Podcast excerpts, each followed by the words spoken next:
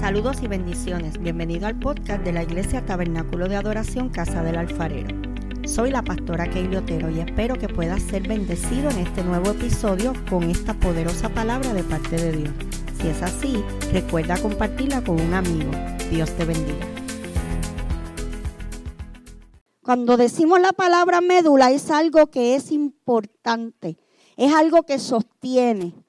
Eh, y ese tema del que yo voy a estar hablando definitivamente es la médula del Evangelio.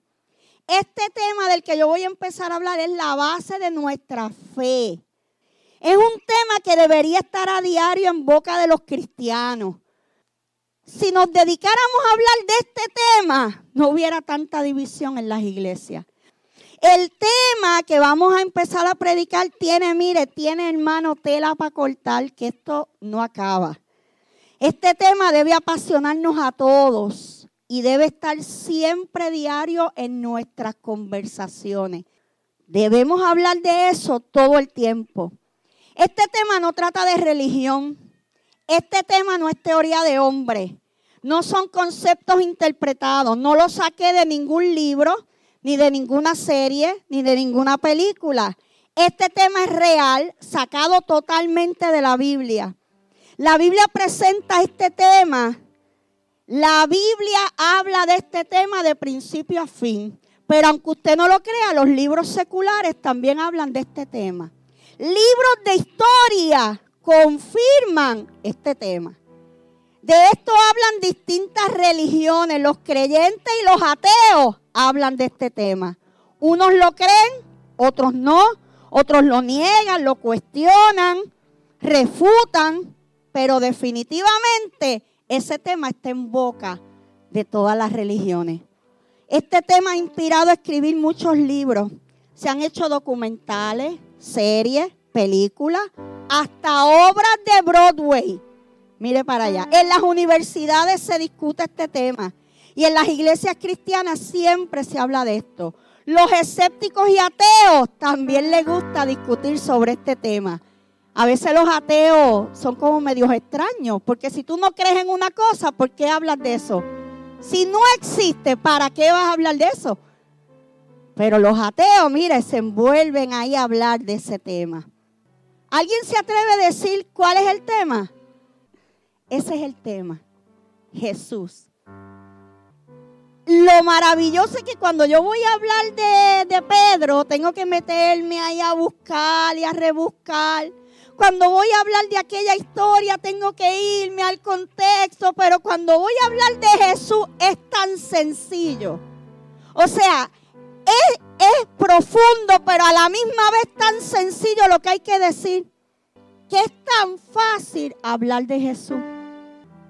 Y yo creo que Dios nos está llamando en este tiempo a que hablemos de Jesús. La gente está cansada de religión. La gente está cansada de conceptos de hombre. La gente está cansada de disciplinas de hombre y de dogmas de hombre.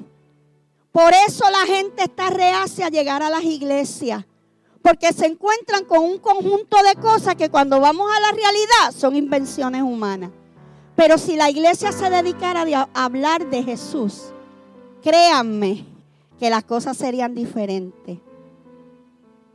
En latín le llaman Jesús, pero en hebreo es Yeshua.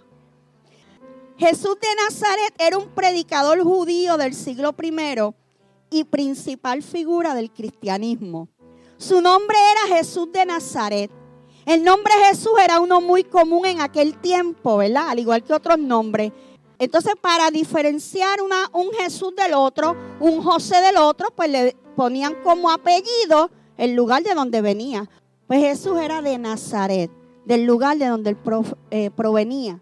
Entonces, eh, José y María eran de Nazaret. Por eso Jesús recibe ese título porque sus padres eran de Nazaret.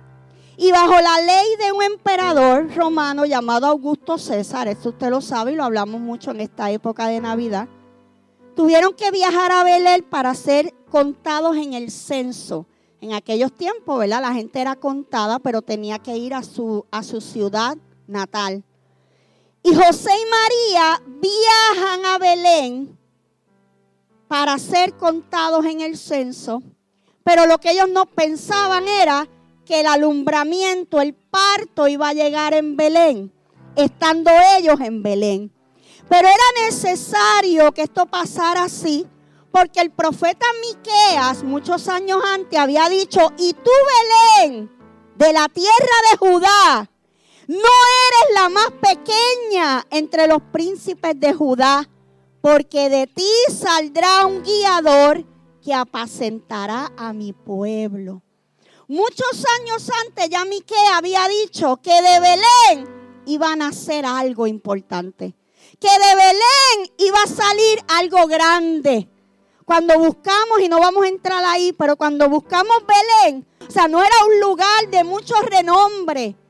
Sin embargo, ahí decide Dios que nazca su hijo y llegue al mundo. Esto nos da una gran lección, porque hoy en este tiempo vivimos en el tiempo de la competencia, donde todo el mundo quiere ser grande, todo el mundo quiere ser importante. Sin embargo, Jesús nace en Belén. Y es interesante para los que son de esa generación de que el internet es el que dice la verdad. Pues en internet, en Google, Jesús, la definición es Jesús de Nazaret, también llamado el Cristo, Jesucristo. O sea, que hasta Google habla de Cristo y lo reconoce como un predicador y un líder religioso. Claro, ellos lo dejan ahí. Para ellos es un líder, un buen predicador. Para nosotros es más que un líder, más que un predicador. Para nosotros es nuestro Salvador. Para nosotros es nuestro Redentor. Para mí es el que tomó mi lugar en la cruz. La historia de la humanidad, el enemigo ha estado tratando siempre de separar al hombre de Dios de separarlo de Dios. ¿Sabe por qué? Porque Satanás sabe que cuando el hombre está con Dios, cuando el hombre está unido a Dios, cuando el hombre tiene una relación con Dios, las cosas van bien. Entonces su fin en la tierra es separarnos del amor de Dios, separarnos de la presencia de Dios. De hecho, el pecado fue lo que abrió una brecha. Nosotros fuimos creados para tener comunión constante con el Padre, pero el pecado que cometió Adán y Eva abrió una brecha e hizo que el hombre entonces cayera y necesitara esa comunión con Dios, necesitara reconocer y reconciliar su vida para entonces poder ser salvo. Y desde ese día la humanidad estamos todo el tiempo luchando por una salvación, luchando por acercarnos a Dios. Y yo no sé cuántos han tenido la experiencia, yo la he tenido lo maravilloso de esto es que muchas veces no soy yo quien lo busca, es Él quien me busca a mí. Muchas veces no soy yo la que quiero, es Él el que quiere estar conmigo. Muchas veces no soy yo la que quiero hablarle, muchas veces es Él el que habla a mi corazón. Porque el fin de Jesús es acercarse al hombre. Lo que Él hizo en la cruz del Calvario no quedó ahí. Todo el tiempo Jesús está tratando de atraer al hombre hacia Él. Nos hemos complicado, iglesia. El mensaje sencillo del Evangelio es Cristo, es Jesús. Si nosotros vamos a la calle y hablamos de Jesús, hay salvación. Si en los hospitales hablamos de, Jesús, hay sanidad. Si en el hogar, en el vecindario, donde quiera, habláramos de Jesús, habría liberación con tan solo mencionar el nombre de Jesús hay poder. Que con tan solo mencionar ese nombre pasan cosas maravillosas. Jesús es la figura principal del cristianismo, muy influyente. Muchos historiadores de la edad antigua afirman la existencia. La mayoría de estos historiadores aceptan que Jesús de Nazaret fue un predicador judío que vivió a comienzos del siglo I en las regiones de Galilea y Judea. También concuerdan en que fue crucificado en Jerusalén en torno al año 30 bajo el gobierno de Poncio Pilato. O sea, los historiadores hablan de un Jesús y hablan de lo que hizo y cómo vivió y quiénes fueron sus padres y quiénes eran sus hermanos y dónde se crió todo. Los historiadores hablan de una cruz. Los historiadores hablan de un castigo de unos látigos, de una corona de espinas, de un hombre sangriento. Los historiadores hablan de un Jesús en la cruz. Los historiadores hablan de un Jesús que muere en la cruz. Los historiadores hablan de las siete expresiones que dijo aquel hombre en la cruz. El problema con los historiadores es que lo, lo llevan a enterrar y ahí lo dejan. No llegan al tema de la resurrección. Y este es un tema que se ha discutido por mucho tiempo, porque a pesar de que no hay un cuerpo, nosotros sabemos que Jesús vive, que Jesús resucitó. La figura de Jesús está presente en varias religiones. Para la mayoría de las religiones que surgen del cristianismo, Jesús es el Hijo de Dios y es Dios encarnado. Yo quiero, y usted como iglesia sabe, nosotros creemos que Jesús es la encarnación de Dios aquí en la tierra. Dios estaba buscando una manera de llegar al hombre. Y la única manera que Dios dijo, bueno, yo puedo llegar al hombre, sí, yo puedo hablar con una voz de estruendo, y, pero yo quiero encarnarme. Yo quiero ser un hombre.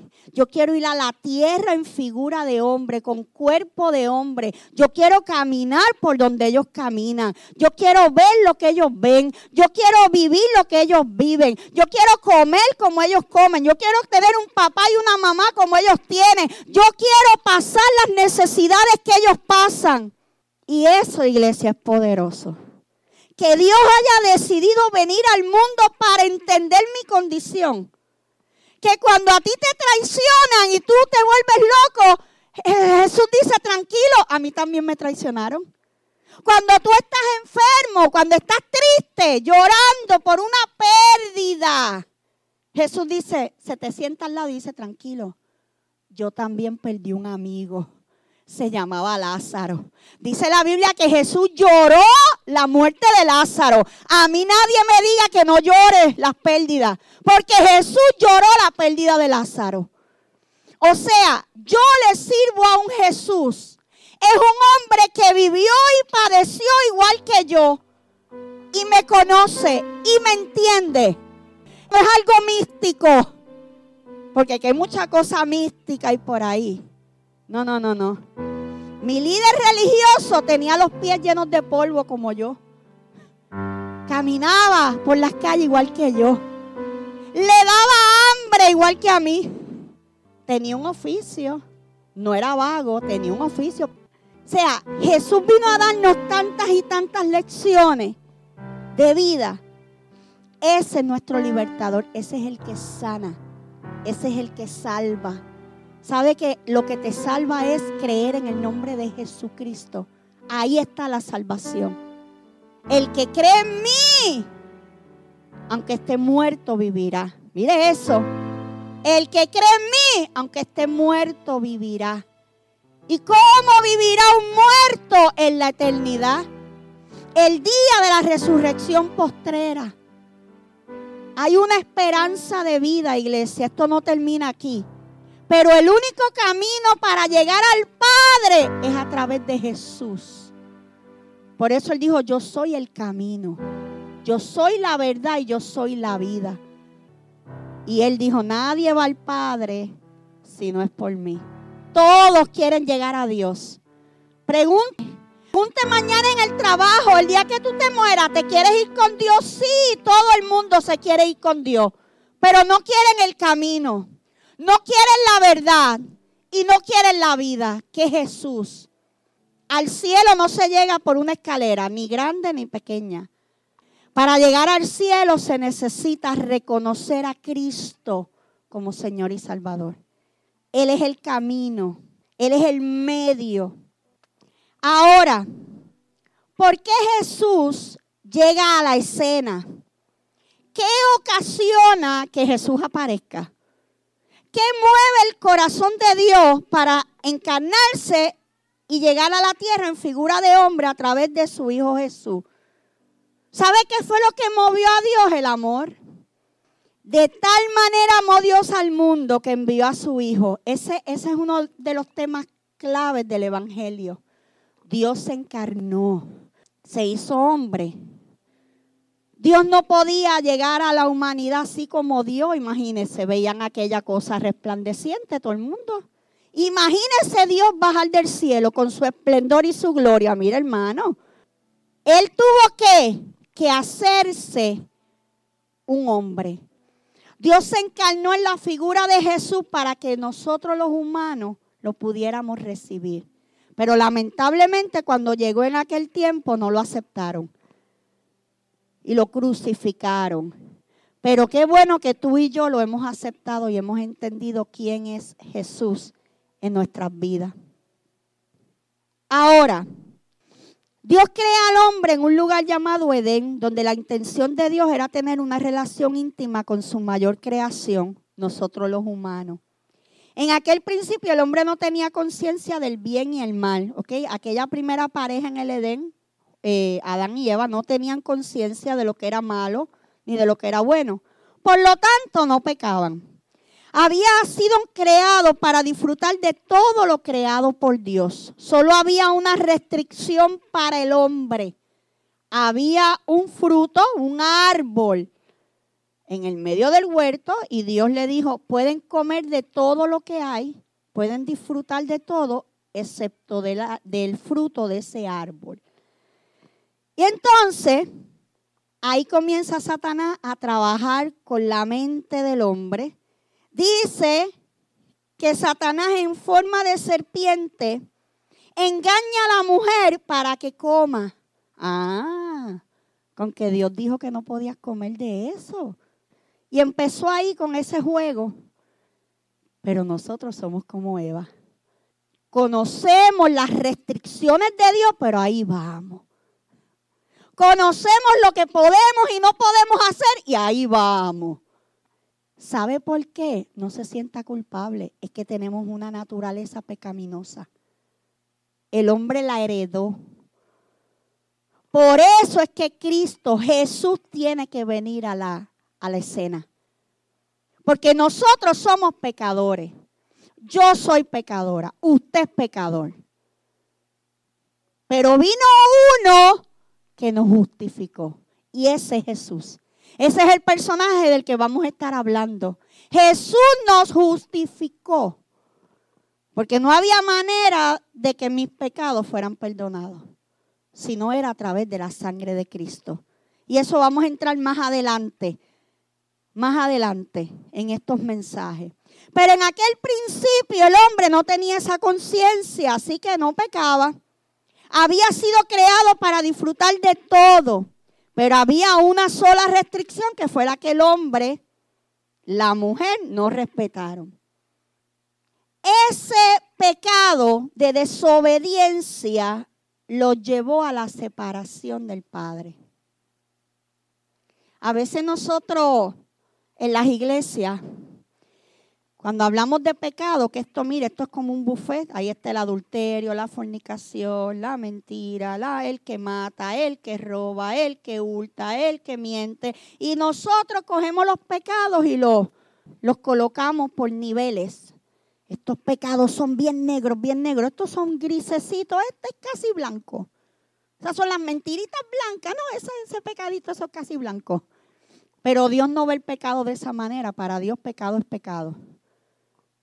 Desde el adulterio hasta la mentira, pecado. Desde matar hasta envidiar, pecado. Desde la murmuración hasta la fornicación, pecado es pecado. Y Cristo murió por todos mis pecados. Cuando yo miento, Él murió por mis pecados. Entonces, Dios, que su naturaleza es el amor y la misericordia. Y usted sabe que yo le he dicho misericordia de miseria y cordia de cordialidad. Dios nos miró con amor cuando éramos miserables. Entonces, Dios no quiere nuestra muerte espiritual. Él no quiere que nosotros nos perdamos. Dios no quiere que te pierdas. Pero es una estrategia del enemigo cada vez que caemos, porque caemos y caemos constantemente.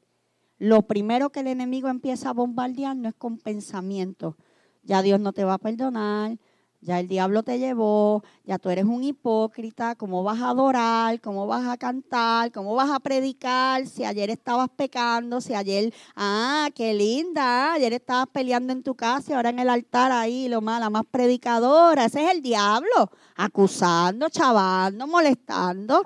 Pero cuando nosotros estamos claros que ya hubo alguien que me miró con amor en medio de mi miseria, que hubo alguien que ya me perdonó en la cruz del Calvario todos mis pecados y que todavía hay un mediador entre Dios y los hombres que se llama Jesucristo. Porque cuando a mí me acusan y me, llega, me llevan a la corte, está el juez, está el acusador. Pero yo llevo que un abogado. El abogado está a mi favor. El juez está ahí, mire, neutral. Él se supone que es, el fiscal viene a matar.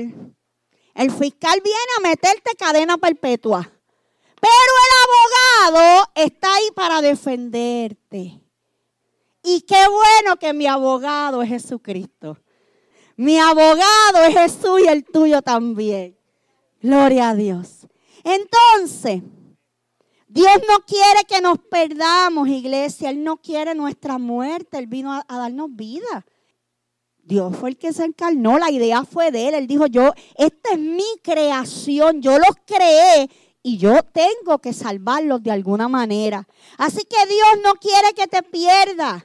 Dios no tiene un látigo ahí, mira, para castigarte. Dios no quiere mandarte al infierno. Dios no preparó un infierno porque dijo, ay, voy a preparar este lugar ahí caliente y a, hirviendo para enviar a toda la humanidad. No, ese no es el plan de Dios. Ese no es el Dios al que yo le sirvo. Pero lamentablemente es el Dios que nos han dibujado por mucho tiempo. Y yo espero que en medio de este proceso de estas prédicas también podamos cambiar nuestra visión de quién es Dios. Mira que la Biblia lo llama padre. ¿Y los padres? ¿Qué hacen los padres con los hijos? Los perdonan, los cobijan, les proveen, le dan todo lo que le puedan dar y si no le pueden dar mucho, aunque sea poco, pero están ahí. Ese es el modelo de un padre. Dios lo que quiere es que nos salvemos. Dios tiene sus brazos abiertos. Tiene su amor intacto. Nada malo que hagamos podrá hacer que Dios deje de amarnos. Eso es misericordia. ¿Usted sabe qué? Yo he tenido muchas veces esa conversación con mis hijos, porque hermano, los hijos son hijos y a veces, ¿verdad? Hacen cosas en la escuela, por allá, hacen cosas que uno dice, Dios mío, me dan ganas de cogerlo. Pero cuando yo recuerdo las veces que mi papá me perdonó, que tuvo misericordia de mí, un padre corrige, un padre forma. Y cuando un padre corrige, con amor lo hace con misericordia. Así que Dios está buscando siempre la manera de llegar al ser humano, siempre. Ese es el fin de Dios. ¿Para qué? Para redimirlo, para perdonarlo, para salvarlo. Yo creo que la iglesia por mucho tiempo hemos distorsionado la figura de Dios. Nosotros, los representantes de Dios, hemos distorsionado la idea que tiene la gente de Dios. Por eso mucha gente no quiere llegar a la iglesia. ¿Usted sabe cuánta gente me dice, pastora, es que pues yo no estoy bien, yo caí, eh, pues cuando yo arregle mis asuntos, entonces vuelvo a la iglesia? No. Tú no tienes que arreglar tus asuntos para volver a la iglesia. Llega a la iglesia con tus asuntos sin arreglar. Pastor, es que yo estoy conviviendo. Cuando yo deje de convivir, no, llega conviviendo y arregla los asuntos. Esa es la mentalidad de muchas iglesias antes. Hoy en día conocemos y podemos hablar libremente de la misericordia y el amor de Dios que nos ha alcanzado a todos los que estamos aquí. Porque todos los que estamos aquí hoy hemos sido alcanzados por la misericordia de Dios. Para cerrar, nosotros celebramos la Navidad. Disfrute esta época, páselo en familia, pero no olvide que lo que celebramos es a Jesús. Entonces los que tenemos familiares que no le sirven al Señor, compañeros de trabajo que no le sirven al Señor, aproveche. Mira hermano, son puertas que Dios abre. Hable de Jesús. La Navidad es reconocer que Cristo nació, que Jesús, que Dios se encarnó. Así que póngase de pie. Y yo quiero que usted sepa que en esta época lo que nosotros celebramos es a Jesús. Y le voy a pedir por favor que cuando tenga una oportunidad de compartir en alguna fiesta del trabajo, alguna fiesta familiar, fiestas de vecindario, lo que sea, aproveche. Pida una parte, diga yo quiero decir algo y hable de Jesús. La gente está cansada de religión y de dogma, pero la gente necesita, está sedienta del mensaje de Jesús. Bendiciones. Si este episodio ha sido de bendición para ti, compártelo para que otros puedan ser edificados. Te invito a que nos busquen en Facebook como Tabernáculo de Adoración Casa del Alfarero y te suscribas a nuestros podcasts en las diferentes plataformas y así no te perderás ninguno de nuestros episodios. Dios te bendiga.